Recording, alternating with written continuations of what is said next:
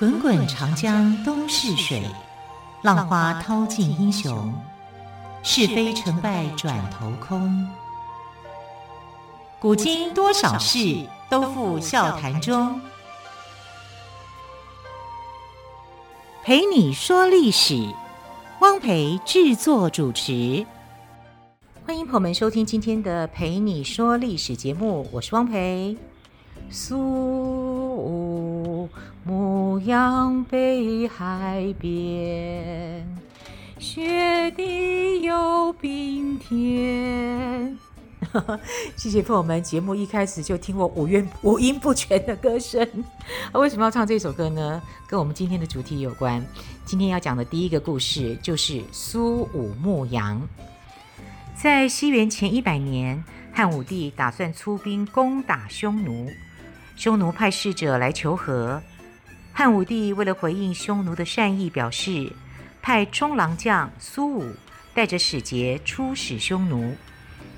苏武到了匈奴，送回汉朝扣留的匈奴使者，献上礼物。正等着匈奴单于送他回去，没想到情况发生了变化。有个汉朝使者叫卫律，投降了匈奴。匈奴单于很重用他，封他为王。卫律有个部下叫于长，他看到卫律替匈奴出主意侵犯中原，心中不满，想杀了卫律，逃回中原。于长跟苏武的副手张胜是朋友，就暗地里跟张胜商量。张胜同意帮于长暗杀卫律，谁知道消息泄露，计划没有成功，反而被匈奴人捉住。单于大怒，叫卫律审问于长。于长受尽种种的刑罚，只承认和张胜是朋友，不承认是同谋。单于就叫卫律去逼迫苏武投降。苏武听说卫律来叫他投降，生气地回绝说：“我是汉朝的使者，如果违背使命，丧失节气。”活下去还有什么意思？说完就拔刀自杀。卫律慌忙阻拦他，晚了一步，苏武倒在地上，浑身是血。卫律立刻叫人去请医生，总算把苏武给抢救过来了。单于觉得苏武是个有节气的好汉，十分钦佩，想尽办法劝他投降。先是每天早晚派人去问候他，见这一招不管用，就把苏武关进地窖，不给他吃的喝的，想用长期折磨的办法逼他屈服。转眼已是冬季，外面下着大雪，苏武渴了就捧一把雪止渴，饿了就啃些扔在地窖里的破皮带。羊皮片来充饥，凭着坚强的意志活了下来。过了几天，单于见苏武还活着，以为老天爷在帮他，就把他放了出来。可是苏武还是不肯投降，单于无计可施，把他送到北海，也就是现在的贝加尔湖一带边去放羊。还把他跟部下常会分开，不许他们互通消息。单于对苏武说：“等公羊生了小羊，我就会放你回去。”可是公羊怎么会生小羊呢？苏武明白单于是要长期监禁他。苏武到了北海，那里什么人都没有，唯一跟他作伴的。就是那一根代表汉朝的使节，匈奴人不给他粮食，于是他就挖野菜来吃。他每天拿着使节放羊，抱着使节睡觉，想着总有一天能拿着使节回去。可是，一年一年过去了，使节上的穗子全都掉光了，他还是没能够离开渺无人烟的荒原。西元前八十七年，汉武帝驾崩，八岁的汉昭帝即位。西元前八十五年，单于去世，匈奴内乱，分裂成三个国家。新单于打发使者前来求和。汉昭帝派使者到匈奴，要求放回苏武、常惠等人。匈奴人骗使者说苏武已经死了，使者信以为真。第二次，汉朝又派使者去见匈奴。苏武的副手常惠买通匈奴人，私下跟使者见面，把苏武的情况告诉了使者。使者见了单于，严厉地责备他说：“我们皇上在御花园设下了一只大雁，大雁脚上系着苏武的亲笔信，说他在北海放羊。你怎么告诉我他死了呢？”单于听了非常惊讶，以为苏武的忠义感动了飞鸟，只好向使者道歉，答应。一定会把苏武给送回去。苏武出使的时候只有四十岁，在匈奴受了十九年的折磨，胡须头发全白了。当时随从有一百多人，最后回来的只有常惠等几个人。回到长安时，城里的百姓都来迎接，他们看见白胡须。白头发的苏武手里拿着光秃秃的使节，没有一个不感动的，都说他是有节气的大丈夫。接着，我们来说昭君出塞的故事。汉宣帝在位的时候，匈奴贵族内部争权夺利，结果匈奴越来越衰落，最后分裂成五个单于势力。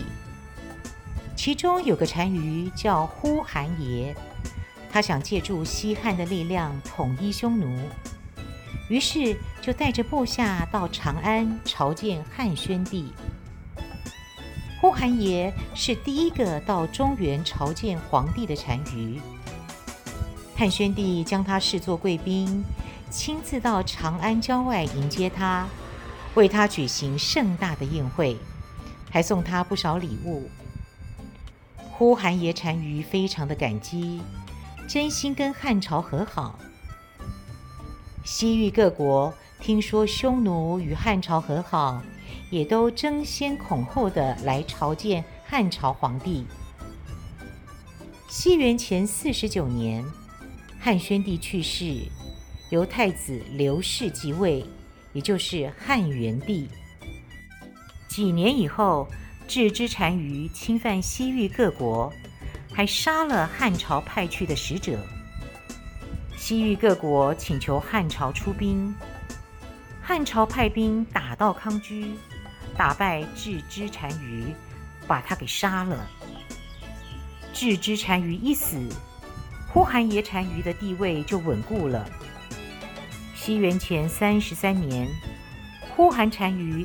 第三次亲自到长安，要求同汉朝和亲。汉元帝同意了，决定挑个宫女嫁给他。汉元帝吩咐人到后宫传话：谁愿意嫁到匈奴去，皇上就把她当公主看待。后宫的宫女都是从民间选来的，一进皇宫就像鸟儿进了笼子。巴望着有一天能出宫去，可是听说要远嫁匈奴，大家都不乐意。有个宫女叫王强，又叫王昭君，长得非常的美丽，也很有见识。她自愿报名到匈奴去和亲。管事的大臣正为没人应征而焦虑呢。他一听说王昭君愿意去，就立刻把他的名字给报了上去。汉元帝吩咐大臣准备嫁妆，择个良日，让呼韩邪单于跟王昭君在长安成亲。呼韩邪单于看见王昭君年轻貌美，既高兴又感激，特别加封她为明湖胭脂的称号，代表匈奴与汉永远和好。汉元帝也将年号改为晋明，表达同样的心愿。王昭君在汉朝跟匈奴官员的护送下离开了长安。她骑着马，冒着刺骨的寒风，千里迢迢到了塞外。她做了呼韩邪单于的胭脂，日子久了，他慢慢习惯塞外的生活。匈奴百姓也都很喜欢他，尊敬他。王昭君跟随呼韩邪单于出塞后，始终没有忘记自己的使命。他除了劝呼韩单于不要对汉朝发动战争，还把汉朝先进的经济文化传播到匈奴。从此，匈奴跟汉朝和睦相处，六十多年没有发生战争。来聊聊司马迁和《史记》。《史记》是中国第一部纪传体通史，从传说中的黄帝开始，一直写到汉武帝，叙述中国大约三千年的历史。鲁迅称赞司马迁所著的《史记》为史家之绝唱，无韵之离骚。全书包括本纪十二篇，表十篇。书八篇，世家三十篇，列传七十篇，共一百三十篇。至于司马迁是一个什么样的人呢？司马迁出生于史官世家，祖上好几辈都担任史官。父亲司马谈是汉朝的太史令。司马迁十岁的时候，跟随父亲来到了长安。读了不少书籍。司马谈学识渊博，曾掌管汉朝的天文、历法，并负责记录历史文献。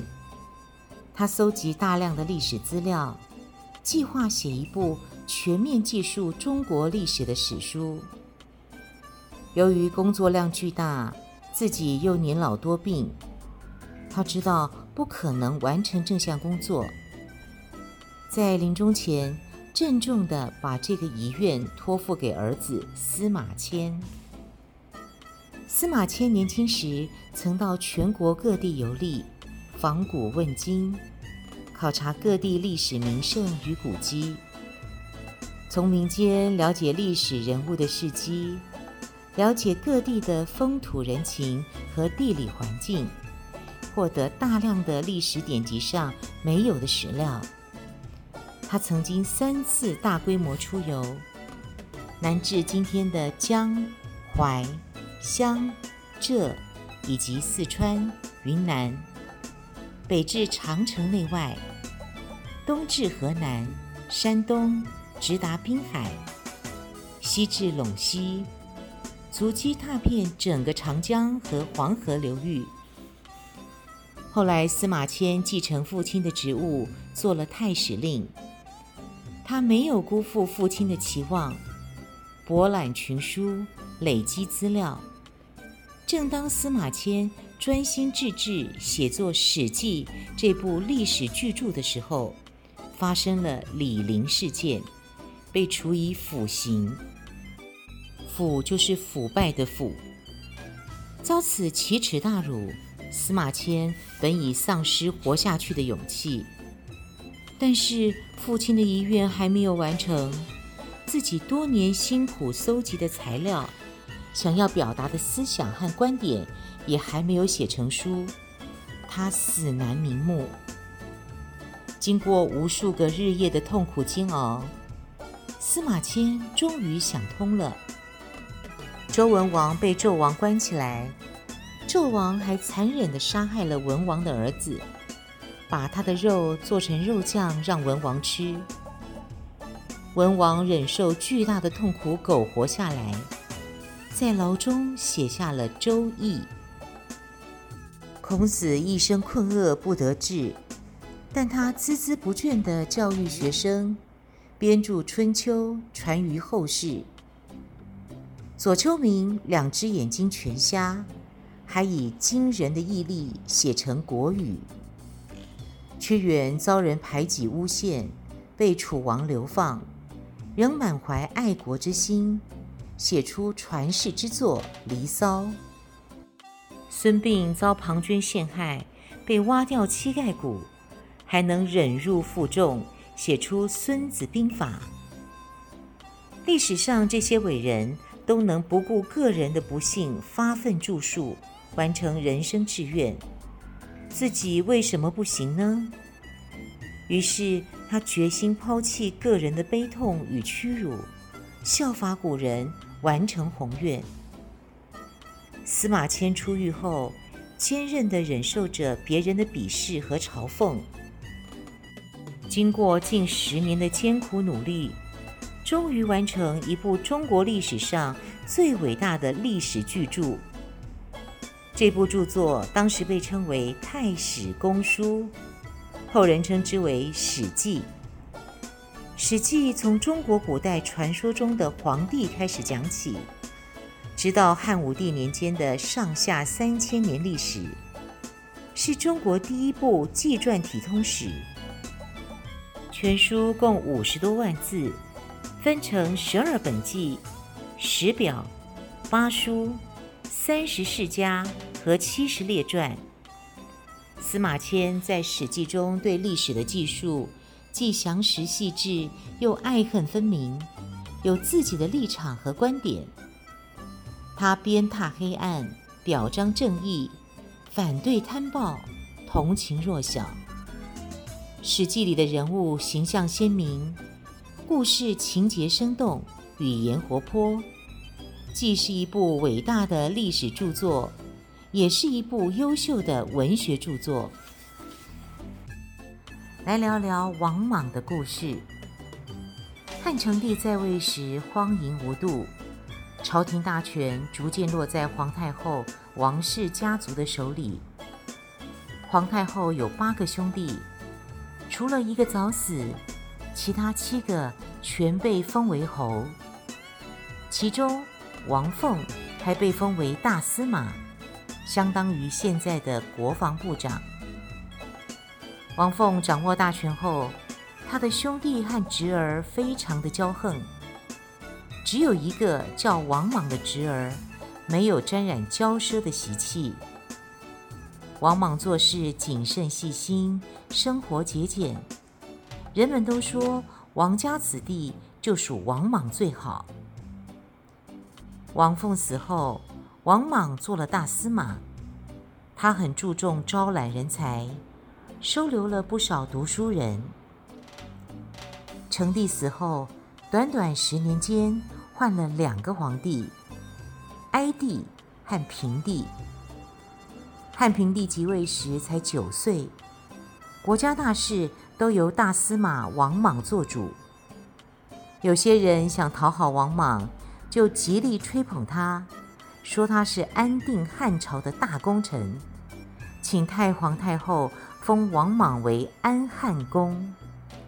但是王莽不肯接受封号和封地。后来，经过大臣们一再劝说，他只接受了封号，把封地给退了。西元二年，中原地区遭受旱灾和蝗灾，朝廷却依旧向百姓征粮征税，老百姓几乎活不下去，纷纷起来抗争。为了缓和老百姓的愤恨情绪，王莽建议。暂时停止征粮征税，自己还拿出一百万钱、三十顷地，当做救济灾民的费用。王莽因此赢得了广大百姓的拥护，名声更大。太皇太后十分赏识他，要把新野，也就是现在的河南新野的两万多顷土地赏给他，又被他给推辞了。王莽派了八个心腹到各地视察风土人情，他们把王莽不肯接受封地的事到处宣扬，极力夸奖王莽的虚心和谦让。当时穷苦的百姓和中小地主恨透了兼并土地的土豪，一听说王莽不要封地，都觉得他很了不起。朝廷大臣跟地方官吏、平民纷纷上书请求加封王莽，拥护者多达四十八万人。有人还收集各式各样歌颂王莽的文字，共计三万多字。王莽的威望一时无人能及。西元前一年，汉哀帝病死，八岁的刘恒即位。为汉平帝，太皇太后临朝执政，而实权完全落在大司马王莽的手中。王莽独掌大权后，害怕皇太后魏姬的家族跟他夺权，就封魏姬为中山王后，让她留在中山，不准到京都来，还把他的家族的人全部都杀光了。汉平帝十三岁的时候就成了亲，皇后就是王莽的女儿。王莽做了国丈，根本不把平帝放在眼里。有一次，平帝设宴邀请群臣，王莽亲自奉酒，他偷偷的在酒里下毒，平帝没起任何的疑心，接过来一饮而尽。没过几天，平帝就死了。由于汉平帝没有儿子，王莽就从刘家宗室选了一个两岁的孩子立为皇太子，又把自己的女儿立为皇太后，自己则做假皇帝，也就是代理皇帝，年号居摄。居就是居家的居，摄就是摄影的摄哦，年号居摄。一些刘家宗室的人因看不惯王莽的所作所为，就站出来反对。居摄元年，安仲洪、刘崇起兵讨伐王莽，才刚开战，势单力薄的刘崇就败下阵来，死在战场上。刘崇的家人怕王莽追究，主动到京城请罪。王莽觉得做假皇帝不如做真皇帝来得过瘾，暗地里准备篡位。没过多久，皇宫里有人发现王莽是真命天子的牌子，在高帝庙里还发现了一块汉高祖让位给王莽的牌子。一直推让封地封号的王莽，这时不再推让了。他去见皇太后说：“老天让我做皇帝，我不能不顺从天意啊。”皇太后大吃一惊，不肯把玉玺交出来。后来被逼得把玉玺扔在地上。西元八年，王莽正式即位，改国号为新。王莽是中国历史上第一个篡位做皇帝的。汉高祖刘邦建立的西汉到此结束，共维持了两百一十四年。很快的节目接近尾声，非常感谢朋友们的收听，我是汪培。更多精彩的故事，欢迎您明天继续收听，明天见，拜拜。